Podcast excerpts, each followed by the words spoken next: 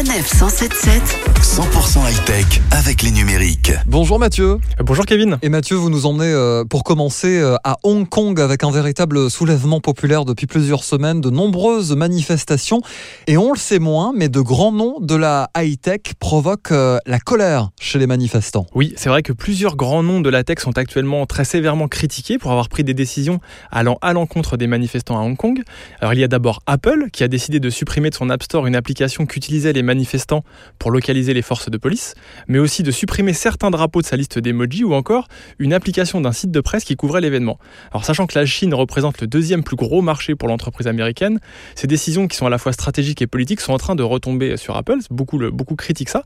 Euh, de la même manière, il est reproché à Google d'avoir supprimé un jeu de son Play Store. C'est une application qui a été jugée pro-manifestant. Alors à chaque fois, les géants américains expliquent que les applications retirées violent tout simplement les conditions générales euh, d'utilisation de leur plateforme, mais beaucoup pensent que ces décisions en fait sont prises sous la pression de Pékin. Alors il y a aussi, euh, je crois, un célèbre éditeur de jeux, euh, Blizzard, qui a subi une vaste campagne de dénigrement après euh, qu'il ait exclu des joueurs soutenant les manifestations. Ouais, effectivement, Blizzard, qui est l'un des plus gros éditeurs de jeux de la planète, qui a banni le 5 octobre dernier un champion hongkongais du jeu Hearthstone, après que ce dernier ait apporté son soutien aux manifestants. Alors l'éditeur explique avoir craint que le soutien public au mouvement apporté par ce joueur en pleine retransmission nuise à son image. Mais depuis, les fans des jeux Blizzard ne décolèrent pas et continuent à appeler au boycott.